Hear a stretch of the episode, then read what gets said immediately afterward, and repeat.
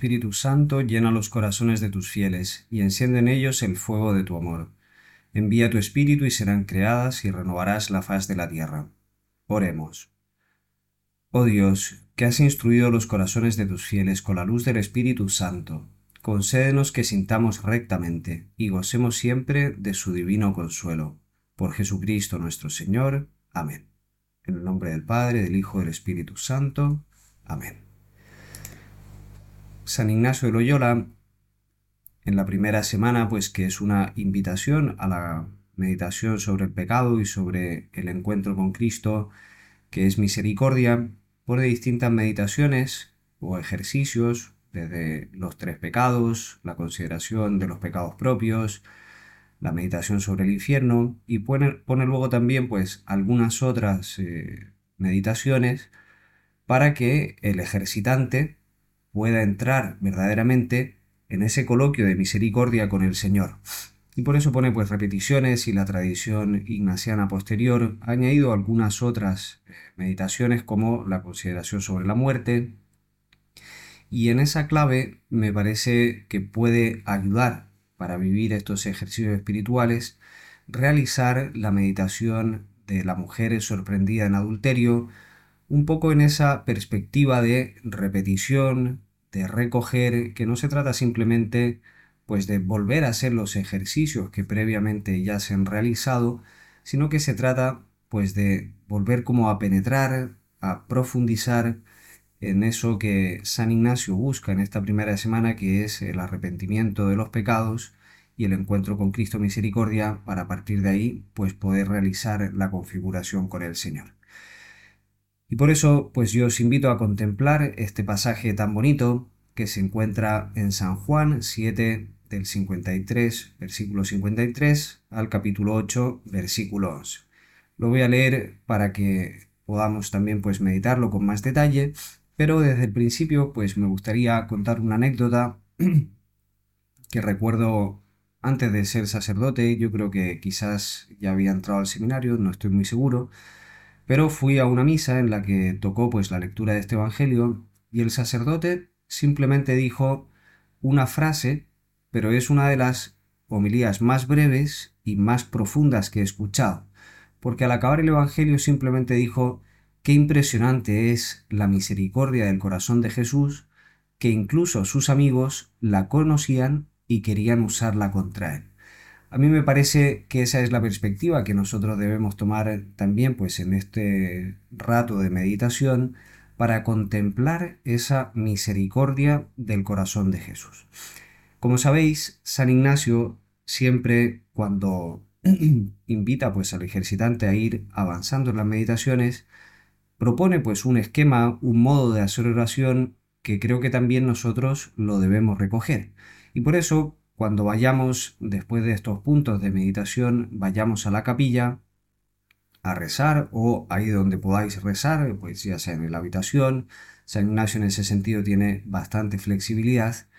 Yo os invito a que comencéis con esa oración preparatoria, que es la oración, una oración acostumbrada que propone San Ignacio, para que toda nuestra alma se disponga a recibir la gracia del Señor. Haz, Señor, que todas mis intenciones, acciones y operaciones se ordenen puramente al mayor servicio y alabanza de tu divina majestad. Y luego recordar, pues, brevemente los puntos de la historia. En este caso es la mujer que, sorprendida en adulterio, es acusada por escribas y fariseos, y como el Señor, pues, en ese diálogo sorprendente con los fariseos y luego con la mujer, pues termina mostrando también esa misericordia que era el distintivo de su corazón.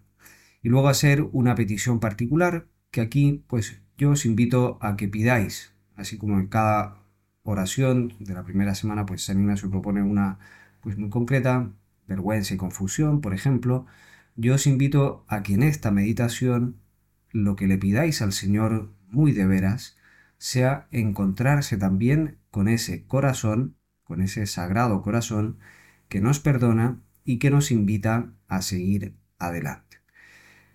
Y después de eso también una composición del lugar, que no se trata simplemente pues de sujetar lo que es el entendimiento o la imaginación, sino sobre todo de vivir la escena desde dentro. Nosotros cuando contemplamos el Evangelio siempre tenemos que evitar tener como esa dispersión o pensar que son historias que nada tienen que ver con nosotros y San Ignacio pues con profunda intuición espiritual pues nos dice hagamos esa composición como si presente me hallase. Y aquí pues vamos también a ese lugar pues de Tierra Santa donde tiene el encuentro y vamos también viviendo pues la escena para identificarnos también con la mujer.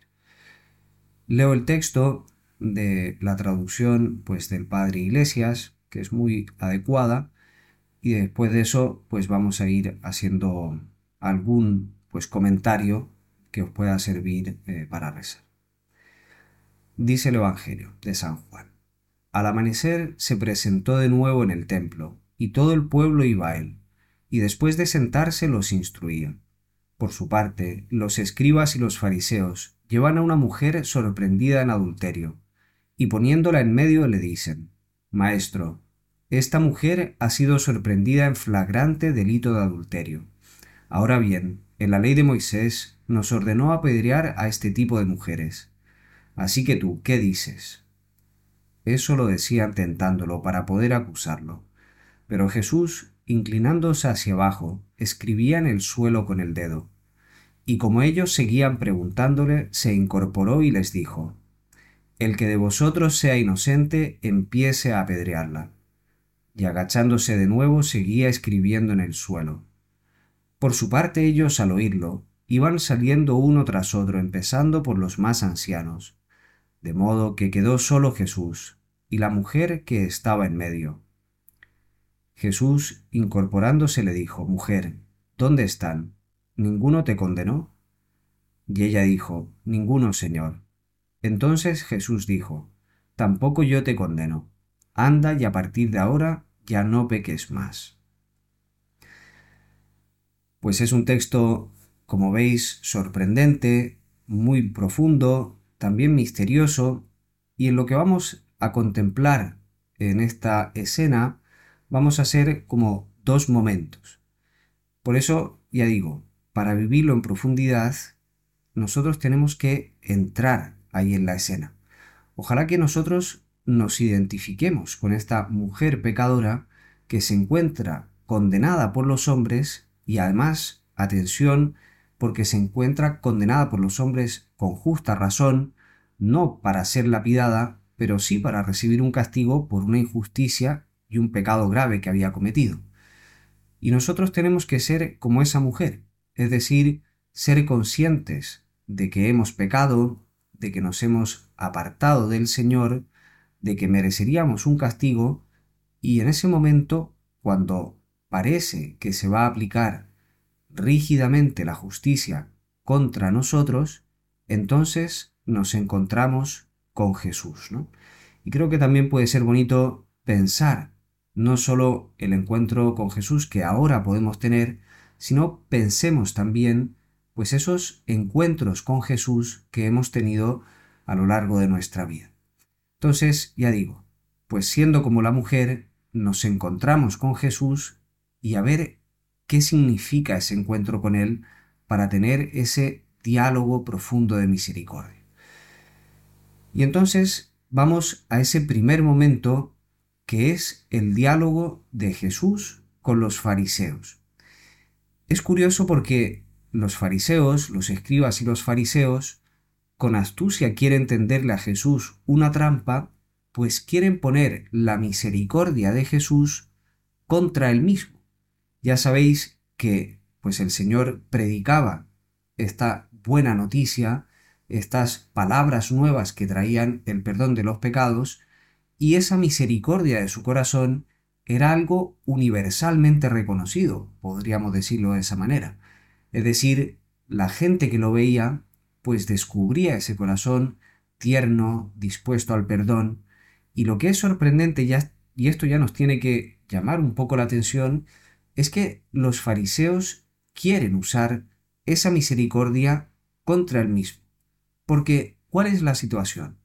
Si Jesús, haciendo gala de su misericordia, perdona a la mujer adúltera, que es verdaderamente pecadora y no es simplemente, como dice el Evangelio, una mujer de mala fama, sino que dicen que ha sido sorprendida en flagrante adulterio, es decir, la han descubierto en el mismo acto de pecado, es decir, es patente, pues su crimen, su injusticia, y entonces si Jesús perdona a la mujer adúltera, va contra la ley de Moisés, porque la ley de Moisés estableció un código de conducta de castigos para los pecados, pues muy claro, y si una mujer era adúltera, debía recibir el castigo. Entonces, si el Señor perdona, va contra la ley de Dios, dada pues al pueblo de Israel en el Sinaí por medio de Moisés.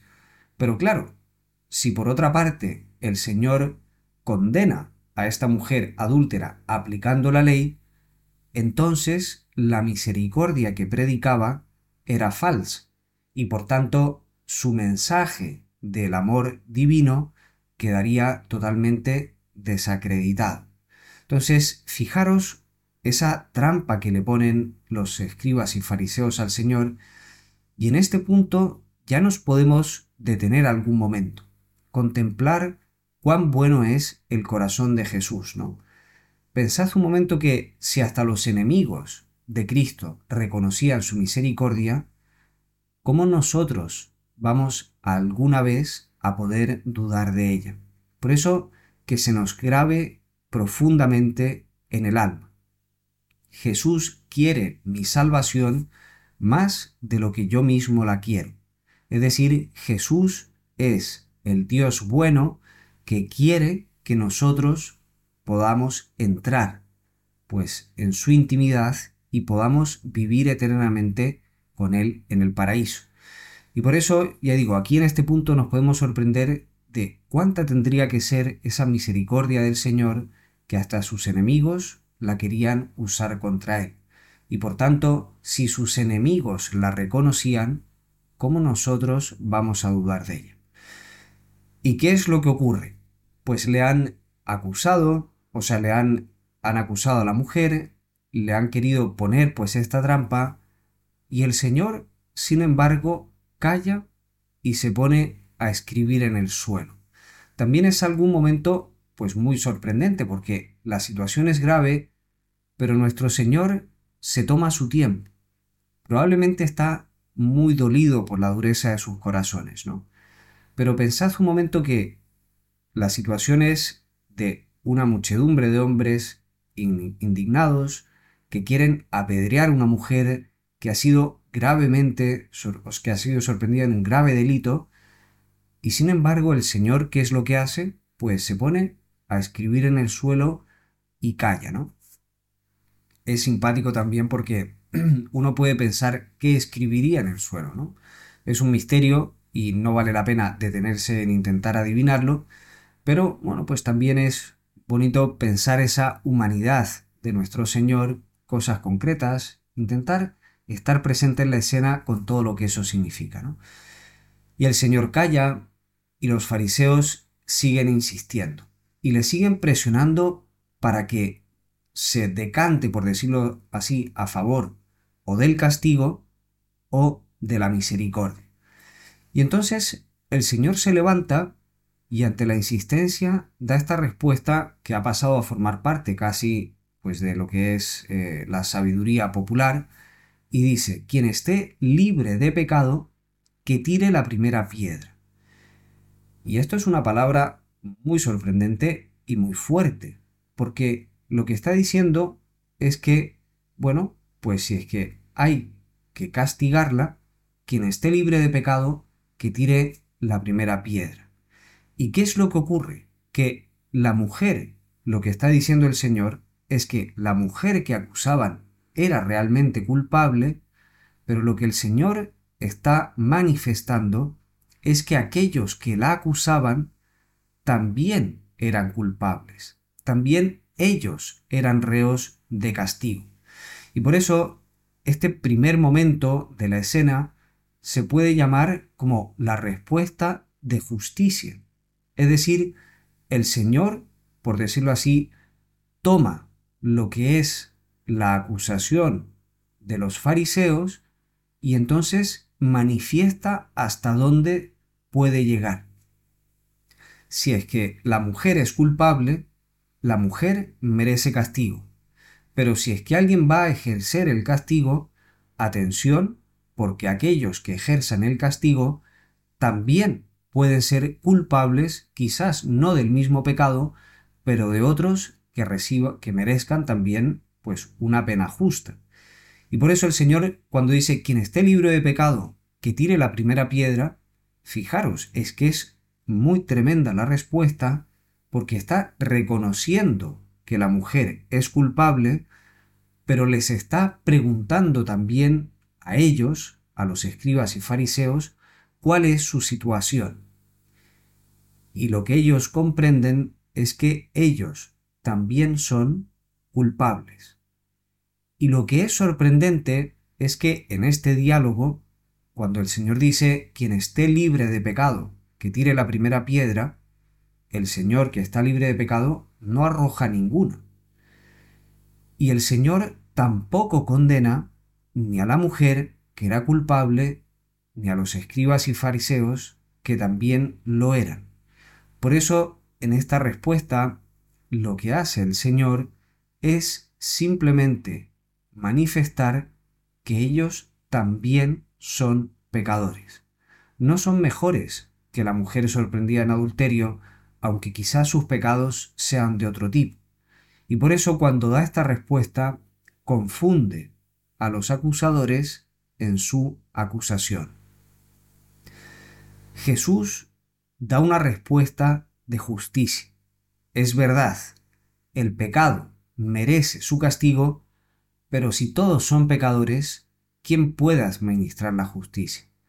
Si la condición de la mujer es la condición de todos, entonces, ¿por qué querríamos nosotros que otro recibiera el castigo cuando también nosotros lo vamos a recibir? Por eso os decía al principio que cuando hagamos esta meditación nos identifiquemos con la mujer pecadora porque esa identificación no es una ficción piadosa, no es simplemente, bueno, pues para que la meditación resulte bien, pues voy a ponerme en ese caso concreto, sino que la identificación con la mujer pecadora es una profunda realidad en nuestra vida. El Señor nos ha perdonado y todos nosotros somos pecadores. Como mínimo, pues el pecado original. Y luego, pues durante la primera semana uno también va recorriendo todo lo que son los pecados propios y uno se va dando cuenta de que efectivamente pues el pecado ha estado presente en nuestra vida. Y sin embargo, el Señor perdona, ¿no? Y cuando el Señor dice, si el que esté libre de pecado que tire la primera piedra, aquí se produce también una reacción muy sorprendente. Porque pensemos un momento, el Señor confunde a los escribas y fariseos y les manifiesta que ellos también son pecadores. ¿Y cuál es la respuesta de los fariseos? Es decir, cómo reaccionan a esa palabra del Señor. Dice el Evangelio que uno a uno, poco a poco, todos se van yendo, comenzando por los más ancianos. Y esto es algo que a mí me produce mucha sorpresa porque ellos reconocen su pecado, pero atención, porque ellos no perdonan. Reconocen que la misma justicia que quieren aplicar sobre la adúltera puede caer sobre ellos, pero en lugar de acogerse a la misericordia del Señor, porque habían ido a Jesús, porque habían reconocido su misericordia, en lugar de quedarse delante suyo y esperar el perdón, lo que hacen es huir de él. No se atreven a ofrecer su pecado a Dios. Y esto es algo que pues desgarra interiormente. Yo me imagino que el Señor sufriría profundamente al ver esta reacción porque todos los escribas y fariseos que estaban en la escena fueron al Señor porque reconocieron su misericordia Y sin embargo, cuando se dan cuenta de que ellos también son objeto de misericordia, porque ellos también son pecadores, en lugar de pues presentarse a Dios y decirle, Señor, perdóname, Jesús, ten misericordia de mí, lo que hacen es, poco a poco, uno a uno, todos se van yendo. Y esto ya digo, es algo que, bueno, pues nos puede sorprender en los escribas y fariseos, pero también nosotros podemos pensar que en algunas ocasiones hemos actuado de la misma manera. Nosotros muchas veces ofendemos a Dios. Ya digo, en la primera semana uno contempla la propia vida y se da cuenta de las infidelidades ante ese don absoluto del amor divino, y entonces la, la pregunta es, ¿nosotros somos como los fariseos o como Adán, que se ocultan y se apartan de Dios por no presentarle su pecado, o somos como la mujer adúltera que nos quedamos a los pies del Señor para que Él pronuncie la sentencia de misericordia. Qué astuto es el demonio que nos quiere impedir que presentemos al médico nuestra herida, como si Él nos rechazara porque estamos enfermos. Y esto es lo que los fariseos y escribas no comprendieron. Ellos se reconocieron pecadores, pero fueron incapaces de presentarle su miseria, su pecado, su enfermedad al médico divino. Hay una anécdota pues muy bonita de San Jerónimo que cuentan que eh, pues la anécdota cuenta San Jerónimo es un santo pues de los primeros siglos de la Iglesia, siglo IV, V, y entonces San Jerónimo eh, pues fue un gran eh, estudioso de la Sagrada Escritura, fue el que tradujo pues al latín la versión pues griega del Antiguo Testamento, del Nuevo, es decir, fue verdaderamente pues un hombre muy admirable, muy penitente, se fue a vivir a Belén, pues a las cuevas para estar cerca pues de ese misterio de Navidad. Y entonces cuenta la anécdota que en un momento se le apareció el Señor pues a San Jerónimo y le preguntó, Jerónimo, ¿qué me ofreces? Y entonces Jerónimo, pues con mucha generosidad y con un deseo pues de realmente, eh, bueno, pues darle al Señor lo que tenía, le dice, Señor, pues te ofrezco estas traducciones que he hecho, el trabajo de mi vida, a lo que he dedicado pues mis mejores años, todo esto, Señor, es para ti. Y el Señor pues le dice, muy bien, Jerónimo, gracias por tu oferta, pero ¿qué más me das?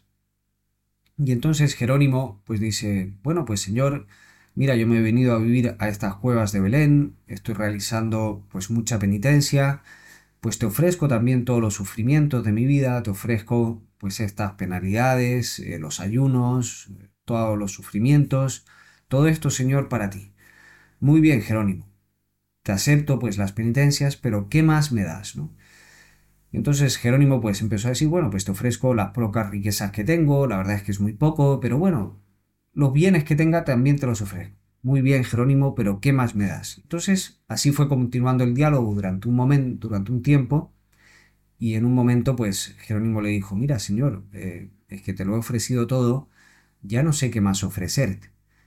Y entonces el Señor, pues con ternura le dice, mira, Jerónimo, ya me has ofrecido todo, y por todo eso te lo agradezco. Pero ahora ofréceme también tu pobreza y tu pecado para que yo la pueda llenar de, mi misericordia. Bueno, pues esa es la actitud en el fondo que nosotros debemos tener. Como Jerónimo, como la mujer adúltera, nosotros debemos, pues sencillamente, reconocer nuestro pecado, reconocer nuestra enfermedad y presentársela al Señor. Y por eso, después de este diálogo o después de esta respuesta de justicia, viene lo que es el punto central de este Evangelio, que es la respuesta de misericordia. Llegamos a ese segundo momento y es lo que da sentido a todo el pasaje y lo que nos puede hacer mucho bien aplicárnoslo a nosotros mismos. Si os fijáis, el Señor habla dos veces en este pasaje. La primera con los fariseos y les muestra cuál es la existencia, la exigencia de la justicia y cómo todos están prisioneros de ella. Ante un pecado, ante un mal, hay una respuesta o castigo proporcionado. Y esa es la primera palabra que el Señor da a los fariseos y que les confunde en su acusación, pero no es la única palabra de este Evangelio.